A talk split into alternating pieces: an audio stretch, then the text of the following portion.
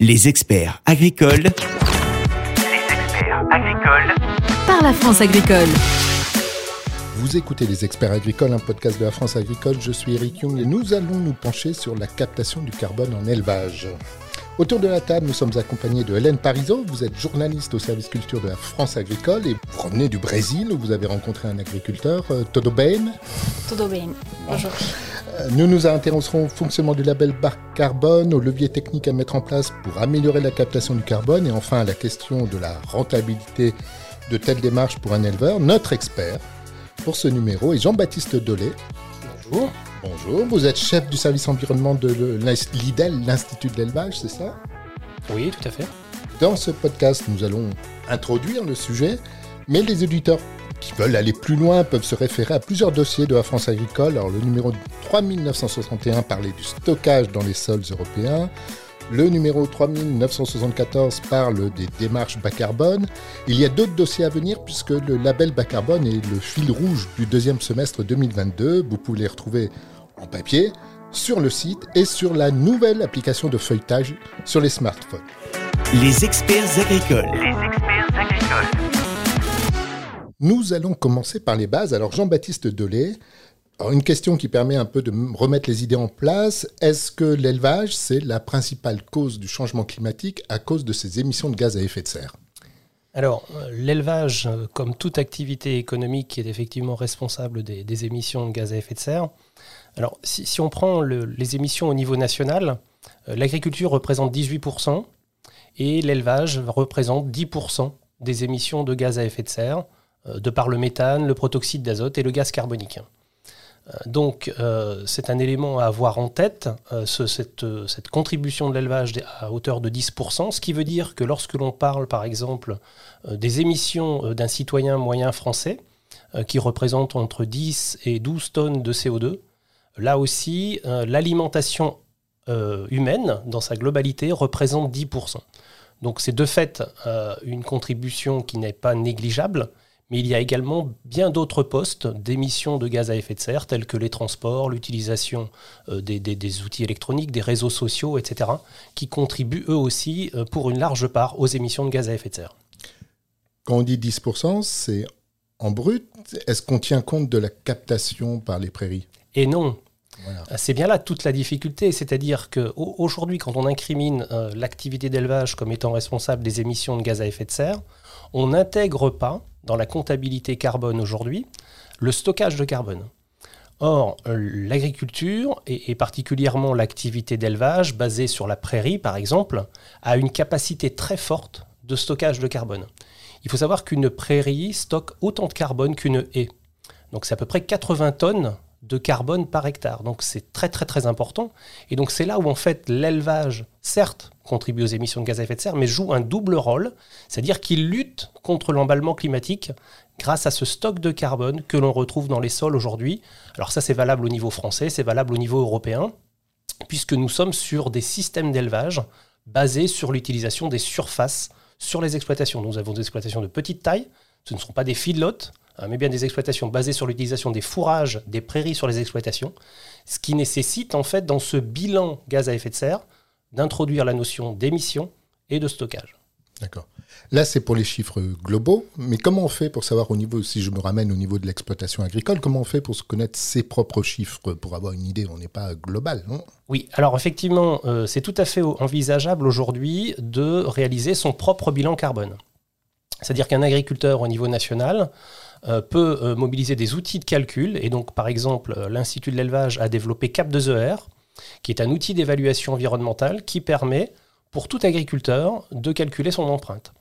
Et donc ce qui veut dire qu'avec quelques données techniques, et donc ça c'est un outil qui est libre en ligne, avec une trentaine, 30 à 35 données techniques qui vont concerner euh, la gestion du troupeau, l'alimentation euh, du troupeau, les effectifs animaux, les surfaces mobilisées, euh, les surfaces en prairie entre autres par rapport au stockage de carbone, euh, l'utilisation des intrants, les fertilisants et autres. Avec ces 35 indicateurs, on sait très facilement aujourd'hui quantifier l'empreinte carbone et dire, par exemple, euh, ce producteur laitier a une empreinte carbone, euh, lorsque l'on constate au niveau, au niveau national, par exemple, c'est une empreinte carbone moyenne d'un kilo d'équivalent CO2 par litre de lait. Voilà. Et donc, en faisant ce, ce- bilan, l'agriculteur peut se positionner par rapport à des exploitations du même type. Et donc ça le permet de voir d'ores et déjà en fait quelles sont les marges de manœuvre euh, sur son exploitation. Donc c'est quelque chose qui est très simple. Alors après, lorsque l'on veut aller plus loin euh, pour construire des plans d'action, etc., on engagera un diagnostic qui sera cette fois réalisé par un conseiller spécialisé et qui sera à même d'orienter le producteur vers des leviers d'action spécifiques, soit pour réduire les émissions de gaz à effet de serre, soit pour augmenter le stockage de carbone. Ça, on va y revenir en deuxième partie sur les leviers techniques. Euh, combien y, a-t-il déjà des agriculteurs qui font, des éleveurs qui font ça, qui ont déjà fait les diagnostics? Sont-ils déjà engagés euh, dans des démarches euh, carbone, enfin bas carbone? Et puis, euh, qu'est-ce qu'ils représentent au niveau national? Alors, il faut savoir qu'en fait, l'élevage a été pointé du doigt en 2006 euh, par la FAO comme étant responsable des émissions de gaz à effet de serre, on l'évoquait. Et donc tout de suite, en fait, on- a souhaité euh, construire les outils qui nous permettent d'appréhender cette contribution de l'élevage. Et tout de suite, dès 2010-2012, on a voulu engager des producteurs dans des démarches de progrès, sensibiliser, parce que c'est une question qui n'est pas simple à aborder avec les, avec les agriculteurs, parce que le méthane, le protoxyde d'azote, etc. Quel est le lien avec quels sont les liens avec les pratiques et donc, on a voulu tout de suite impliquer les producteurs dans des cycles de formation, de la sensibilisation avec des outils d'audit, par exemple, en ligne. Et ce qui fait qu'aujourd'hui, on a 19 000 éleveurs qui ont réalisé un audit sur, leurs exploitations. Et bon nombre d'entre eux, en fait, ont aujourd'hui construit un plan d'action. Alors, 19 000 sur 120 000 producteurs, euh, éleveurs bovins en France. Donc, c'est une part non négligeable. Et, donc là, on sent un engouement très fort aujourd'hui euh, des agriculteurs, des éleveurs à euh, mieux appréhender leur impact par rapport au changement climatique et voir quelles sont les marges de manœuvre. D'où une demande de plus en plus forte aujourd'hui euh, d'agriculteurs pour réaliser les audits, mettre en place des plans d'action, etc. Est-ce que la France est, est toute seule à mener cette démarche ou est-ce que ça se fait au niveau européen Il y a des démarches similaires dans les autres pays? Alors, euh, la France euh, est en avance sur ce sujet-là. Il n'y a aucun pays en Europe où on a un nombre aussi important d'éleveurs impliqués dans, dans ces démarches de progrès. Et donc, c'est ce que l'on tente de faire dans le cadre de, programmes européens, donc avec un certain nombre de partenaires. Et là, on, on commence notamment un programme Climate Farm Demo avec 28 pays partenaires, donc c'est très conséquent au niveau européen. L'objectif, c'est de disséminer euh, ces outils d'audit et euh, de s'assurer à ce que en fait, ces audits en exploitation su- suivent une même méthodologie qui soit un peu un standard européen de quantification des émissions de gaz à effet de serre et du stockage de carbone. Donc la France est certes en avance, alors il y a l'Irlande également qui, réalise des audits de façon assez conséquente, mais euh, l'objectif c'est effectivement de disséminer au maximum et de manière à ce que l'ensemble de l'agriculture au niveau européen puisse entrer dans cette démarche de progrès euh, et de manière à lutter contre l'emballement climatique.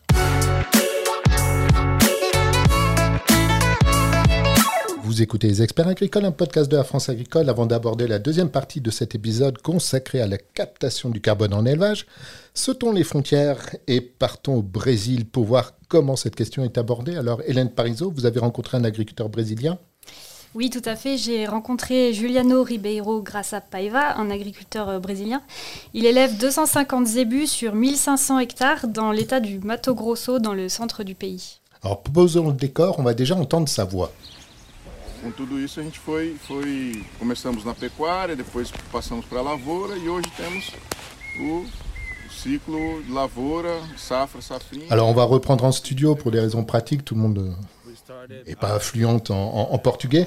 J'ai compris qu'il était dans un système intégré, mais alors qu'est-ce que ça veut dire pour lui un système intégré? Alors en fait, il explique que ses parents ont créé l'exploitation en 1979 avec uniquement de l'élevage. Et ensuite, ils y ont ajouté des grandes cultures, soja et maïs, et se sont ensuite tournés vers euh, les systèmes intégrés. Alors en fait, ce qu'on qu'on appelle un système intégré au Brésil, c'est quand on combine sur une même parcelle des grandes cultures et des, et des pâtures grâce à la rotation et au semi-direct. Alors ces systèmes intégrés, sont soutenus par le gouvernement brésilien qui a un plan d'agriculture bas carbone parce que ces systèmes permettent d'augmenter la productivité des surfaces tout en stockant du carbone dans les sols. Alors dans la région, il y a encore de nombreux élevages conduits euh, sans grande culture et leurs seules ressources fourragères, ce sont des pâtures dégradées et peu productives. D'accord, vous avez vu comment ça fonctionne, les systèmes intégrés, vous pouvez nous en dire plus, le décrire? Oui, alors Juliano Ribeiro, il teste deux types de systèmes intégrés culture-élevage. Alors le premier consiste à cultiver du soja sur la première partie de l'année. Il est semé euh, en octobre et une fois ce soja récolté, il sème une prairie aux alentours de mi-février. Euh, 60 jours après l'implantation de cette prairie, ils placent les animaux dans la parcelle et en 3 mois, ces animaux produisent l'équivalent de 4 fois la production annuelle moyenne de viande au Brésil. Alors c'est euh, le premier type de système qu'ils testent. Le deuxième intègre en plus du maïs dans la rotation. Ce maïs, il est implanté euh, après le soja en mélange avec des graminées. Et une fois le maïs récolté, les graminées sont pâturées par les bovins avec une production de viande qui est aussi très intéressante. Et alors, comment lui, il aborde la question de son empreinte carbone? Alors, les bilans carbone des systèmes intégrés ont été calculés par l'EMBRAPA, qui est euh, l'organe brésilien de la recherche agronomique, un peu l'équivalent de l'INRAE en France. Euh, donc je vais, euh, je vais reprendre leurs chiffres. Ils ont estimé qu'un système d'élevage qui est uniquement basé sur des pâtures dégradées et en moyenne émetteur à hauteur de 0,91 tonnes d'équivalent CO2 par hectare et par an, alors qu'un système qui combine pâture et culture, comme ceux de Juliano Ribeiro, est en moyenne stocker à hauteur de 0,86 tonnes d'équivalent CO2 par hectare et par an. Et les systèmes qui intègrent à la fois pâture, culture et foresterie sont eux stockers à hauteur de près de 22 tonnes d'équivalent CO2 par hectare et par an. Cet agriculteur, il est, il est accompagné, il est financé pour ça? Comment ça marche? Alors pour le moment, les systèmes intégrés ne peuvent pas générer de crédit carbone, même si le Brésil y travaille. En revanche, les systèmes qui incluent une production forestière peuvent déjà être valorisés quelque part au travers d'un label qui a, qui a été lancé en 2020 qui s'appelle le bœuf brésilien neutre en carbone. En fait, l'Embrapa, qui a co-développé ce concept, communique sur le fait que le carbone stocké dans les arbres neutralise les émissions euh, liées à l'élevage. Et en fait, tous ces systèmes euh, intégrés sont rentables à long terme pour les agriculteurs parce qu'ils améliorent le potentiel de production. En revanche, ils nécessitent des investissements et un accompagnement technique qui n'est pas encore euh, au meilleur de sa forme au Brésil. Merci, on va se quitter sur le son du zébu, si c'est possible. C'est magnifique. Vous écoutez Les Experts Agricoles, un podcast de la France Agricole. Nous parlons de la captation du carbone dans les élevages avec Jean-Baptiste Dolé, chef du service environnement de l'IDEL, l'Institut de l'élevage. Maintenant, nous allons passer en revue quelques leviers techniques euh, pour qu'un éleveur puisse mettre en place une, une- une politique liée à la captation du carbone. Alors déjà sur l'alimentation, moi j'ai entendu parler des Britanniques qui essaient de- d'ajouter des, des additifs pour que, euh, pour que les vaches produisent moins de méthane. Est-ce que c'est des pistes similaires qui sont explorées en France? Effectivement, euh, au- aujourd'hui, en fait, on a identifié 35 leviers techniques qui sont proposés aux éleveurs. Et, donc, de par la base de données que l'on a maintenant au niveau national, en fait, euh, on va pouvoir, grâce à ces leviers, réduire de 15 à 20% l'empreinte carbone. Donc ça, c'est la première étape pour nous. Et ensuite, il y aura d'autres- étapes qui pourront nous amener jusqu'à la neutralité carbone. Alors, euh, par rapport à ce que vous évoquiez sur les additifs alimentaires, oui, oui, tout à fait. En fait, ces, ces additifs alimentaires sont aussi des solutions euh, que l'on teste au niveau national. Euh, donc, il y a plusieurs types d'additifs alimentaires. hein. Il y a les additifs alimentaires, on va dire, de type euh, naturel, euh, qui, vont permettre de réduire de 10-15% les émissions de méthane. Il y a des autres additifs issus de la chimie également, qui permettent de réduire de façon assez, conséquente les, émissions de méthane. Donc l'objectif, c'est de voir ensuite comment on peut, quelle est l'acceptabilité ensuite du consommateur euh, par rapport à ces additifs. Et donc c'est pour ça qu'il faut faire le distinguo entre les différents types d'additifs. Il y en a une multitude. Euh, par exemple, on travaille actuellement à l'Institut de l'élevage sur l'utilisation des algues euh, pour réduire les émissions de méthane. Donc de fait, les algues ne présentent pas de, de, de problème, de risque particulier pour la qualité du lait, la qualité des viandes, etc. Donc si ça s'avère, si ça s'avère prometteur, ça, fera partie des solutions qui seront proposées aux agriculteurs. Et donc dès lors, en fait, euh, on pourra intégrer ces additifs dans les outils de calcul, et notamment Cap2ER, et euh, vous calculer les réductions d'émissions permis par ces additifs. D'accord. Et mais par exemple aussi sur l'alimentation, est-ce qu'il faut changer euh, la ration? Qu'est-ce qu'on peut agir là-dessus? Alors, en fait, ce que l'on remarque, c'est qu'en fait, euh, on a des différences. Il ne s'agit pas forcément de changer de système, mais euh, il y a de fortes marges de manœuvre en optimisant chacun des systèmes. Parce qu'en fait, on, voit très bien qu'en fait, les systèmes de production sont adaptés, sont adaptés pardon, au contexte pédoclimatique. Et, et donc, quels que soient les systèmes, en fait, on a des empreintes carbone qui sont assez similaires. Par contre, ce que l'on remarque, c'est que des exploitations appartenant à un même système vont avoir des différences très fortes, de 20 à 30% ce qui veut dire que euh, certaines exploitations sont déjà très optimisées aujourd'hui et d'autres peuvent avancer dans cette optimisation et de fait réduire leur empreinte carbone. Et donc l'objectif, c'est avec ces 35 leviers d'optimiser aujourd'hui les systèmes existants. Et donc on va travailler, vous évoquiez le Brésil à l'instant par exemple, euh, travailler par exemple sur la réduction de l'utilisation du soja qui est associé à la déforestation, qui a une empreinte carbone relativement élevée. Alors le, le remplacer par du soja de zones non déforestées ou par du colza, donc ça ça fait partie des leviers complémentaires, Euh, la gestion des prairies, la réduction de l'utilisation des fertilisants, et donc ça on va retrouver ces, ces leviers dans les différents systèmes de production. Et c'est pour ça qu'il n'y a pas un système qui est plus vertueux que l'autre, mais en fait on a des leviers qui vont pouvoir être adaptés. Et ce qui est important, c'est qu'il n'y a pas de solution unique. Euh, mais on essaie, dans la mesure du possible, d'adapter le plan d'action vraiment à la situation de l'exploitant en fonction de cette situation initiale, de son système. On parlait tout à l'heure du stockage de carbone par les prairies, la part de prairies, la part de maïs en silage, etc. Et on va pouvoir ainsi, la gestion des déjections par exemple, on va pouvoir ainsi réduire l'empreinte carbone dès maintenant de 15 à 20 Et donc ça, c'est un élément très important. Il faut rassurer les agriculteurs, rassurer les éleveurs. Il faut démystifier cette question du changement climatique et des émissions gazeuses. Il y a aujourd'hui des marges de progrès qui sont liées aux pratiques et que les agriculteurs, les éleveurs connaissent bien. En fait, il faut simplement leur montrer quel est le lien entre émissions et pratiques. D'accord. Parce que euh, c'est en effet assez important ce que vous dites, parce que quand on entend parler de la question dans la presse grand public, euh, on tape beaucoup sur le maïs, on tape un peu sur des trucs, euh, enfin maïs, on fait on a des grandes solutions euh, faciles à mettre en œuvre, euh, soi-disant, puis en réalité c'est pas du tout facile à mettre en œuvre euh, sur le terrain. Donc en fait, on n'est pas obligé de révolutionner son exploitation. Non, tout à fait. Et ce qui va compter beaucoup, euh, c'est l'accompagnement technique. Euh, C'est-à-dire que euh, faire un audit, c'est intéressant, mais ensuite, c'est au-delà de l'audit, euh, construire un plan carbone et accompagner techniquement l'agriculteur, l'éleveur sur la durée. Et donc, c'est pour ça que c'est important aujourd'hui de former les conseillers agricoles également.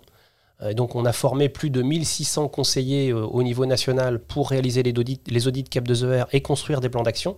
Et donc, ça, c'est un élément. Pour eux aussi, c'est un sujet nouveau. Mais c'est un élément qu'il faut aussi intégrer et euh, qui est très important si on souhaite réussir dans cette transition. Et justement, je rebondis, un agriculteur, même s'il veut changer, mais s'il change tout seul, ça risque d'être d'être d'être difficile, quoi, hein, quand même. Enfin, il y a des choses à faire, mais est-ce que ce serait pas plus facile de faire ces choses-là si on changeait au niveau de la filière et avoir un changement collectif Mhm. À l'exemple d'une filière, mais ça peut être à d'autres niveaux collectifs. Est-ce qu'il y a des actions qui sont menées dans ce sens-là? Oui, bien sûr. En fait, euh, effectivement, c'est chaque, euh, chaque contribution qui permettra d'avoir une évolution qui soit euh, palpable au niveau national, au niveau mondial. Alors aujourd'hui, euh, moi je, je- je- je prends toujours les deux approches qui sont complémentaires, c'est-à-dire des approches filières et des approches territoriales. Euh, Aujourd'hui, au niveau des filières, en fait, on a des programmes très importants, très conséquents, comme la ferme laitière bas, bas carbone, comme Beef Carbone en production de viande, Green Sheep en production ovine, élevage caprin durable en production caprine. Et en fait, ces programmes sont portés par l'ensemble des acteurs. Donc, on va retrouver euh, les associations de producteurs, on va retrouver les interprofessions, le CNIEL, Interbev, etc. On va retrouver les industriels de l'agroalimentaire, et donc on travaille beaucoup avec les industriels de l'agroalimentaire qui souhaitent eux aussi sur leur périmètre, et donc y compris l'amont, réduire leur empreinte euh, carbone. On va retrouver aussi, euh, c'est un peu plus récent, mais euh, les groupes bancaires qui souhaitent aussi euh, diriger les financements vers des pratiques plus vertueuses, etc. Et puis toutes les structures de conseil. Et donc avec ces approches filières, en fait, on arrive à toucher un nombre très conséquent de producteurs, d'où les 19 000 aujourd'hui. Et parallèlement à cette décarbonation filière, en fait, on a une décarbonation territoriale. Et donc là, aujourd'hui, les conseils régionaux nous sollicitent pour accompagner leurs producteurs, les producteurs dans la zone géographique, dans, leur territoire, pour réduire l'intensité carbone à l'échelle du territoire. Et donc, quand on combine ces deux approches, on arrive à mobiliser bon nombre d'acteurs pour accompagner les agriculteurs et les éleveurs, et aujourd'hui qui maintenant sont plutôt demandeurs euh, pour intégrer ce type de démarche. Vous écoutez Les Experts Agricoles, un podcast de la France Agricole consacré au carbone en élevage. Dans cette dernière partie de notre épisode, nous allons nous intéresser aux questions d'argent. Euh, notre expert Jean-Baptiste Dolé, chef du service environnement de l'IDEL, va euh, nous en parler. Alors déjà, est-ce que euh, tout ce dont on vient de parler est aussi bien valable pour un élevage laitier qu'un allaitant ou un élevage de petits ruminants ou au contraire, y a-t-il des différences majeures entre eux? En fait, il n'y a pas de, grosses différences. En fait, la, démarche va être identique dans l'ensemble des, systèmes de production, euh, avec des leviers euh, que l'on va retrouver, puisqu'en fait, dans la mesure où on travaille sur l'exploitation dans, sa globalité- lorsque l'on gère les surfaces en prairie, les surfaces cultivées, etc., on aura les mêmes types de leviers. Après, il y a des éléments un peu plus spécifiques liés, à la gestion du troupeau. Néanmoins, on va retrouver euh, des leviers génériques pour l'ensemble des filières. Et euh, effectivement aussi sur les monogastriques et autres, on va retrouver des leviers qui seront applicables dans les, dans les systèmes d'exploitation. D'accord.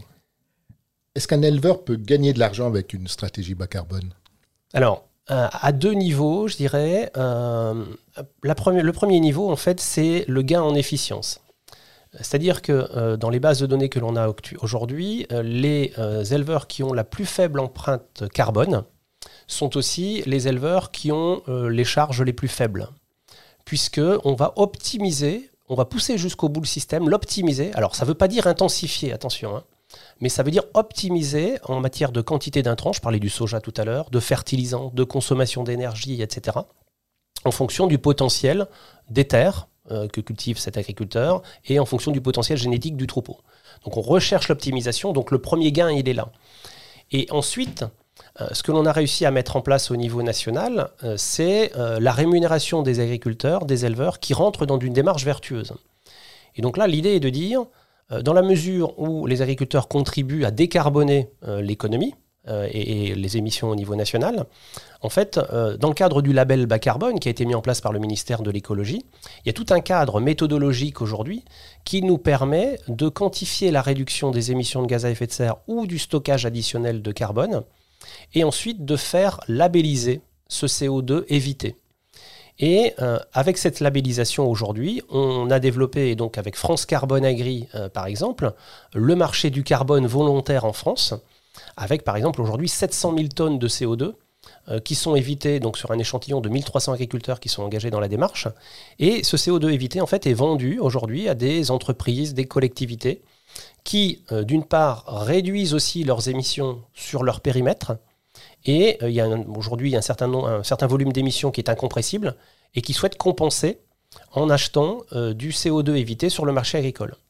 Alors, auparavant, ces entreprises, pour partie compensées sur le marché international, aujourd'hui, elles souhaitent accompagner la décarbonation de l'agriculture en France, et donc rachètent ces crédits carbone. Ce qui fait qu'en fait, ce rachat de crédit carbone auprès de, France Carbone Agri, par exemple, permet de rémunérer les producteurs pour la mise en œuvre de pratiques sur la base des euh, tonnages de CO2 réellement évités. C'est-à-dire qu'on a une obligation de résultat pour ces agriculteurs. Ce qui fait que le revenu, l'argent gagné par le producteur, en fait, correspond aux deux niveaux, c'est-à-dire amélioration de l'efficience et ensuite euh, crédit carbone. Alors, ça ne représente pas des revenus euh, extravagants. hein. Aujourd'hui, euh, ce que l'on voit, c'est qu'il y a une demande en crédit carbone qui, augmente. Donc, les prix vont certainement aussi euh, évoluer. Et ensuite, ce qu'il faut aller chercher aussi, c'est des paiements complémentaires avec la PAC, par exemple, les, paiements pour services environnementaux, les, mesures agro-environnementales, et puis peut-être aller chercher des, rémunérations plus élevées pour des produits, pour des produits laitiers, viande, bas carbone. Est-ce qu'il n'y a pas un piège dans cette, euh, dans, dans cette logique? C'est-à-dire que ceux qui font déjà bien, du coup, ils sont déjà à un bas niveau de carbone et du coup, la rémunération, bah, ils vont en avoir moins parce qu'ils sont déjà bons. Est-ce que c'est pas euh, pénaliser les déjà bons? Alors, en fait, les, les- les agriculteurs, les éleveurs aujourd'hui qui ont de bons, euh, de bons résultats environnementaux sont aussi des agriculteurs qui sont aussi très performants. Donc, ça veut dire qu'ils ont une avance sur les autres, qui est assez conséquente parfois. Et donc, ce que l'on peut percevoir sur le carbone, on le perçoit sur l'économie. Alors ensuite, euh, ces agriculteurs-là, l'objectif, en fait, c'est de les amener plus loin. C'est-à-dire que la première étape d'amélioration de l'efficience a été franchie pour eux. Et donc, il faut les amener plus loin vers d'autres pratiques qui euh, permettront là aussi de réduire encore les émissions ou d'augmenter le stockage de carbone et de rentrer dans le dispositif, par exemple, de la finance carbone, ou imaginer aussi des rémunérations sur les produits qui soient liées au niveau de performance carbone de ces produits. Merci beaucoup Jean-Baptiste Delay. Je vous rappelle que vous êtes euh, chef du service environnement de l'IDEL, l'Institut de l'élevage. Et puis je vous rappelle aussi que plusieurs dossiers de la France agricole sont consacrés durant tout le deuxième semestre 2022 à la question du carbone en agriculture. Vous pouvez les trouver en version papier, mais aussi sur la nouvelle application de lecture sur smartphone et sur le site lafranceagricole.fr. Vous écoutiez Les Experts Agricoles, un podcast de la France Agricole présenté par Eric Young et la technique est assurée par Michael Icard. Retrouvez-nous sur les plateformes habituelles d'écoute de podcast et si vous voulez nous donner un petit coup de pouce, alors n'hésitez pas à vous abonner, à faire abonner vos voisins et à nous donner une bonne note sur votre plateforme d'écoute préférée.